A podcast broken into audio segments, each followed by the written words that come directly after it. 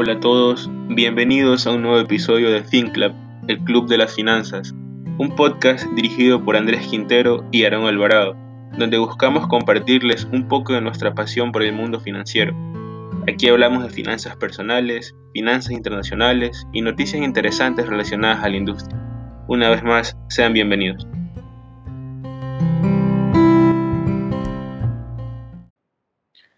Hola, hola, soy Aaron. Estamos en FinClub, un nuevo episodio, el episodio número 4. Estoy de nuevo aquí con Eder. ¿Cómo estás? Hola, ¿qué tal? ¿Cómo están todos? Aquí contento de estar en un nuevo episodio de FinClub y esperemos que, el tema de hoy sea del agrado de, todos nuestros oyentes y que se queden escuchando el podcast porque hoy hablaremos un poco sobre la economía del país y creo que eso debería ser un poco del interés de, de todos. Antes de comenzar, como siempre, vamos a empezar con nuestro disclaimer que dice que nosotros no nos hacemos responsables por pérdidas, ganancias en inversiones. Nosotros no damos consejos directos de inversión, no, no les decimos qué hacer. Nosotros hablamos con más un con ánimos de informar y con ánimos de darles a conocer temas que son de interés a hoy en día. con respecto al tema, hoy nos estamos hablando sobre algo más macro, algo con respecto al escenario que se presenta en el país para las inversiones, para las finanzas, para la economía, y como, como tratando de analizar un poco cómo, cómo esto afectaría al emprendimiento y a todo esto, que es, un, eh, es, un, es uno de los eh, fenómenos que más se han visto acá en Ecuador. por la pandemia. Exacto. Em, entonces, lo primero que quiero saber, lo primero que quisiera que nos cuentes, porque tú estás al tanto de, esto, de, este específico tema, el efecto Lazo, lo que se denominó como el efecto Lazo, que, se que, fue la disminución en el riesgo país. ¿Cómo, ¿Cómo es? ¿Cómo, ¿Cómo nos puedes explicar un poquito para entenderlo nosotros? Bueno, aparte, aparte de la gran estrategia de marketing político que fue eh, el hashtag de efecto lazo, que hizo eco en, todas las redes sociales eh, después de la victoria de, Guillermo Lazo. Eh, hay que ver lo que está, lo que estaba, lo que estuvo detrás del efecto Lazo. Lo que estuvo detrás del efecto Lazo fue la caída del riesgo país de, de Ecuador, que cayó un aproximado de 345 puntos. Em, y llegó a estar en 824 puntos el 12 de abril, es decir, un día después de, las elecciones presidenciales. Em, bien, pero la gente dice, ¿qué es esto? ¿Qué es el riesgo país? ¿Por qué tenemos que tenerle tanta, tenemos que estar tan preocupados porque, este, porque estos números estén, estén bajos y no estén tan altos? Entonces, bien, el riesgo país es básicamente mide la probabilidad de incumplimiento de las obligaciones financieras de una nación. Es decir, mientras más alto sea el riesgo país, más alta será la probabilidad de que no se haga frente a las obligaciones financieras que se contraen con instituciones eh, financieras internacionales. Eh, en otras palabras, es como, es como cuando nosotros como, como personas naturales, todas tenemos en eh, ahora se llama score crediticio, antes le llamaban el buro de crédito.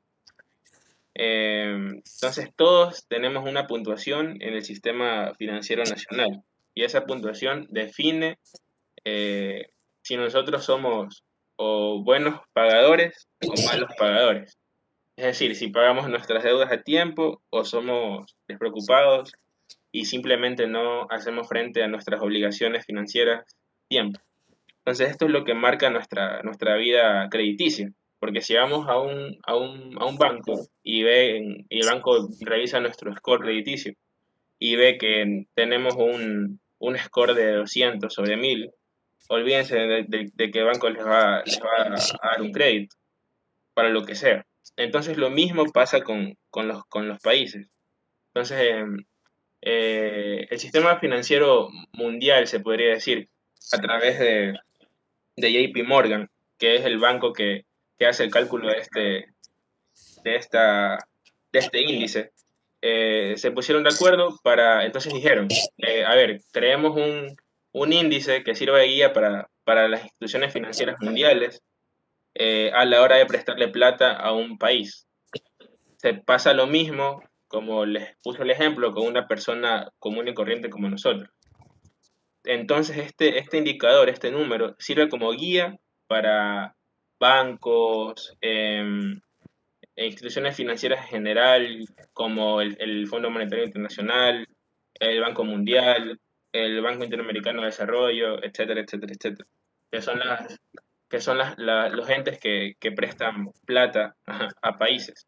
Entonces, este índice sirve para que estas, que las personas que están detrás de, de estas instituciones eh, eh, tengan una guía de que si, el país se encuentra en condiciones de, pagar una deuda o si no, o si no se encuentra en condiciones de pagar una deuda. Entonces, mientras este numerito esté más bajo, será de gran beneficio para el país, porque aparte de que nos darán crédito, nos darán crédito barato, o sea, podremos ac- acceder a, a financiamiento barato, porque las tasas serán más bajas.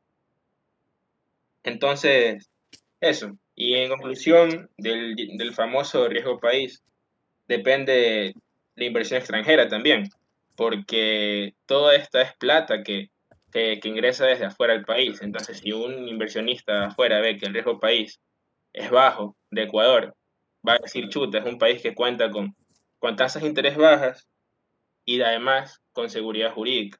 Entonces, mis inversiones, mis inversiones van a estar seguras. Entonces, me animo a invertir en Ecuador, en pocas palabras. Eso, Ya, ya, Entonces, súper. Entonces, Ajá. entonces, básicamente, incluso los bonos de gobierno tiendo, bajaría el, el- aumentarían lo- el nivel de préstamo que nos dieran por los bonos, los compradores incrementarían, ¿verdad? Exactamente. Ok. Entonces reciben mejores tasas de interés y se aseguran el, el pago. Sí. Pero este, sí. e- este es uno de los tantos indicadores, ¿no? Este es algo, un indicador que va, que va más de afuera para adentro, ¿ya? Pero ahora quiero, quiero saber, eh, quiero conocer un poco más indicadores que van de adentro hacia afuera, o sea, del, del país hacia afuera, que pueden ser, por ejemplo, el PIB.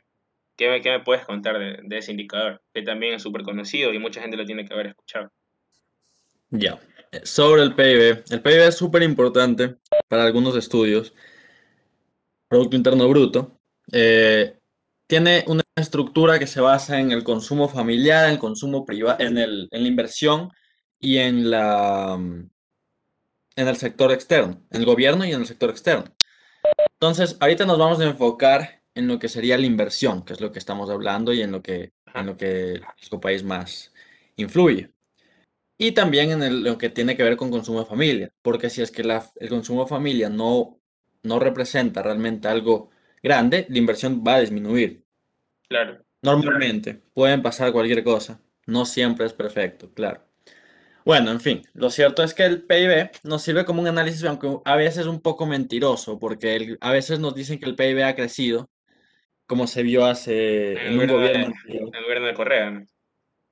Exactamente, que nos, nos tenían pensando y diciendo que el, que el PIB había crecido y que básicamente se había, de- se había, había una expansión económica increíble en el país, que sí, que todo era una bonanza, que efectivamente hubo en un punto, con el precio del petróleo casi en 100, pero a la final eh, no fue como se esperaba porque lo que aumentó ahí fue el gobierno, el gasto y consumo El gobierno. gasto público.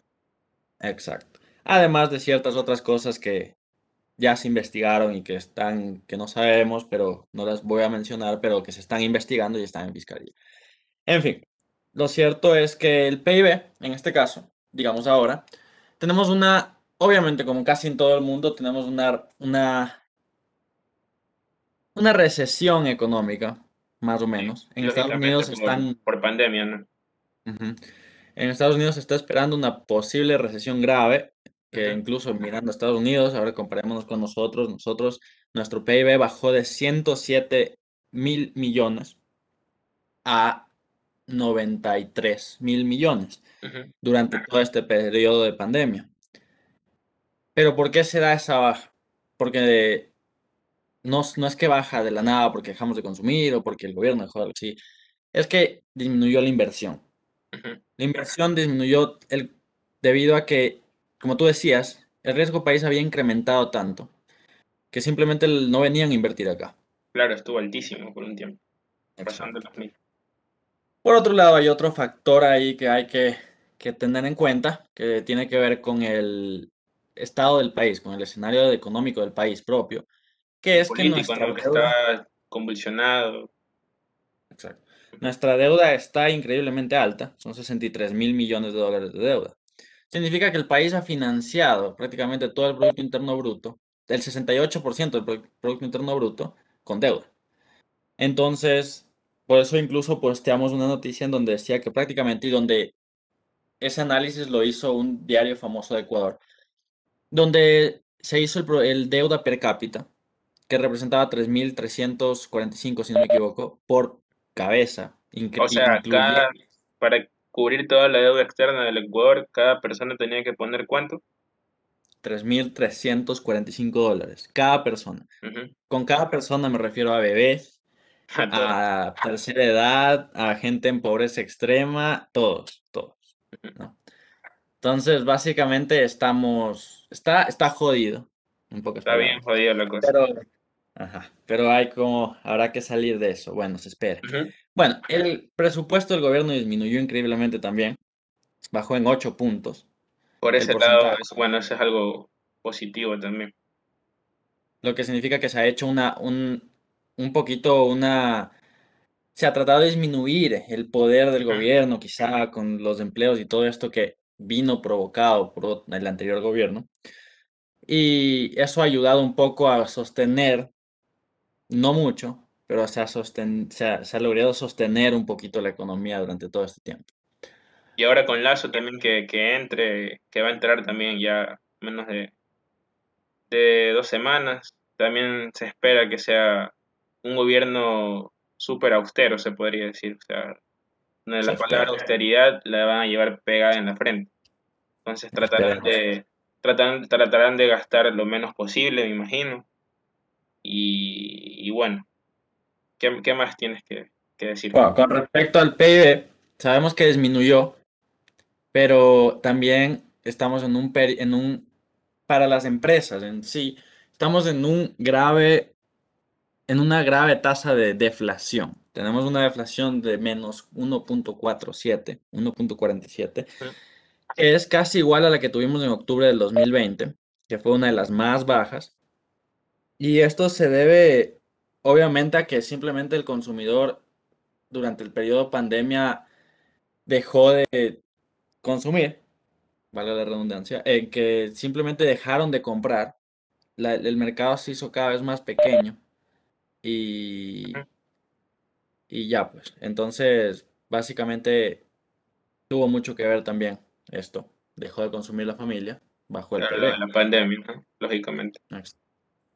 Listo. Con respecto a eso, seguimos. El otro, el último, que yo que me parece que es muy. El empleo. El empleo. Súper importante el empleo.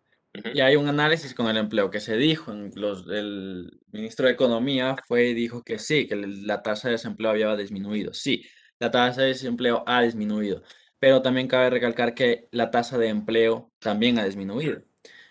No tiene sentido que la tasa de desempleo haya disminuido y la tasa de empleo tampoco, pero acaba de recalcar que en Ecuador solamente el 37.4% de todas las de toda la población, datos de diciembre del 2020, estaba correctamente empleada. Es decir, que, que le llaman. O sea, que están asegurados con un contrato, etc. Exactamente. Entonces, básicamente, esto quiere decir que aumentó o el emprendimiento, el subempleo y quizá el empleo este que, manejan las por contratos de horas o indefinido, se podría decir. Pero yo creo que tiene que ver más con el emprendimiento. El emprendimiento aumentó, se ve en Instagram, se ve en redes sociales. Sí, en todos lados. Todo el mundo tratando de, tratando de hacerle frente a la, a la pandemia, porque esto nos ha golpeado a todos. Exacto. Y aquí añado también, aprovechando esto, de que si ustedes tienen un amigo, tienen un primo, o lo que sea, pero que está emprendiendo, apóyenlo. Porque así sea la diferencia de un dólar de su producto con respecto a, a, otra persona que lo está ofreciendo, por un dólar vas a dejar de apoyar a un amigo, a un, a un primo, a alguien cercano, no. Entonces apoya, apoya a los tuyos y apoya a lo local. Exactamente. Y para solamente dejo un análisis que es mi opinión y lo que yo diría, lo que yo haría es no subir el salario básico. Si subimos el salario básico y se dio el fenómeno, porque el fenómeno está directamente relacionado, es que en el anterior año se cerró una tasa de empleo de 39.3. Este año se cierra con el anterior, o sea, el 2020, se cerró con 37.4. Con respecto al 2019, ha bajado casi 3 puntos, 2 puntos. Esto significa, y esto se debió también al aumento del, del, del salario básico unificado de 394 a 400. Las promesas de subir el salario básico unificado pueden causar, sí, mejores ingresos para la gente, pero también pueden causar un problema para las inversiones y para el sector financiero del país, porque un emprendedor no va a tener 400 dólares para pagarle a un empleado que venga a trabajar en su emprendimiento pequeño. Entonces, es un poquito complicado. Quiero hacer una, relación con Estados Unidos. Estados Unidos sabemos que es nuestro modelo a seguir prácticamente. en Estados Unidos también se, ve problemas con el empleo. El desempleo aumentó en 0.1, ¿ya? Que a nivel, si lo contamos con la densidad poblacional es bastante alto. Pero el empleo en sí se mantuvo. La gente que seguía se mantenía empleada mantuvo y no, no hubo un gran cambio en eso. Pero aún así, Estados Unidos está en, en una recesión. Entonces, no solamente nos podemos guiar por el empleo, por eso, sino que quizá hay otros factores más importantes, ¿no? Pero con respecto a Estados Unidos, básicamente estamos en la misma situación. No está muy diferente. Y no es que las potencias son mejores o no, sino que aquí podemos ver que una pandemia afecta a todos por igual. Exactamente. Listo, y para terminar este tema, las tasas de interés, que son algo muy importante acá porque para emprender, muy importante. Y esto es un tema que, viene acompañado de la bajada del riesgo país también, como ya lo mencioné antes. Esto también aumentó un poquito, el Banco Central aumentó en algunas, me parece que fueron las hipotecarias. Esto, claro que no afecta muchísimo en cuanto a, al comercio, la inversión. Claro, porque no va directo a un crédito productivo, por ejemplo.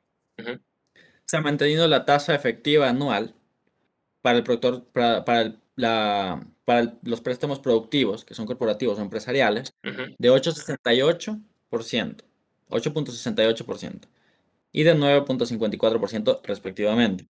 Y para las pymes, 11.30%. Es decir, si quieres emprender como una pyme, pequeña y mediana empresa, estás jodido. Estás cagado.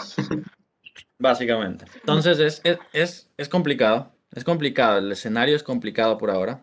Pero creo que tú sabes y tú sabes del efecto Lazo y qué es lo que ha prometido para Exactamente. Bueno, el eh, Lazo también, entre sus promesas está créditos al 1% por el sector agrícola.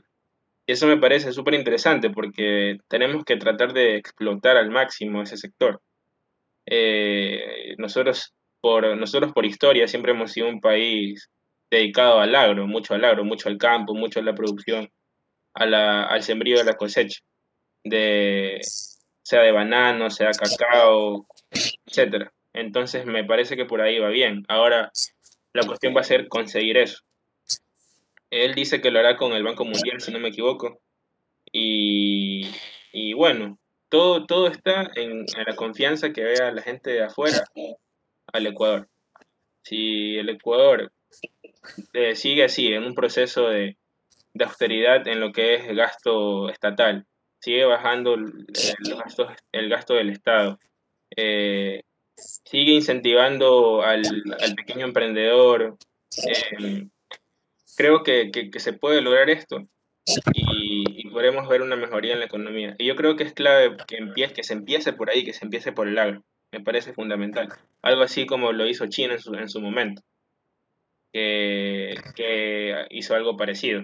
China para llegar a lo que es ahora, un, un país que todos lo vemos súper tecnológico, por decirlo así, empezó con una reforma agrícola que cambió todo, revolucionó todo Y eso, desde ahí empezó todo. Entonces me parece, por ese lado, me parece una buena, buena propuesta.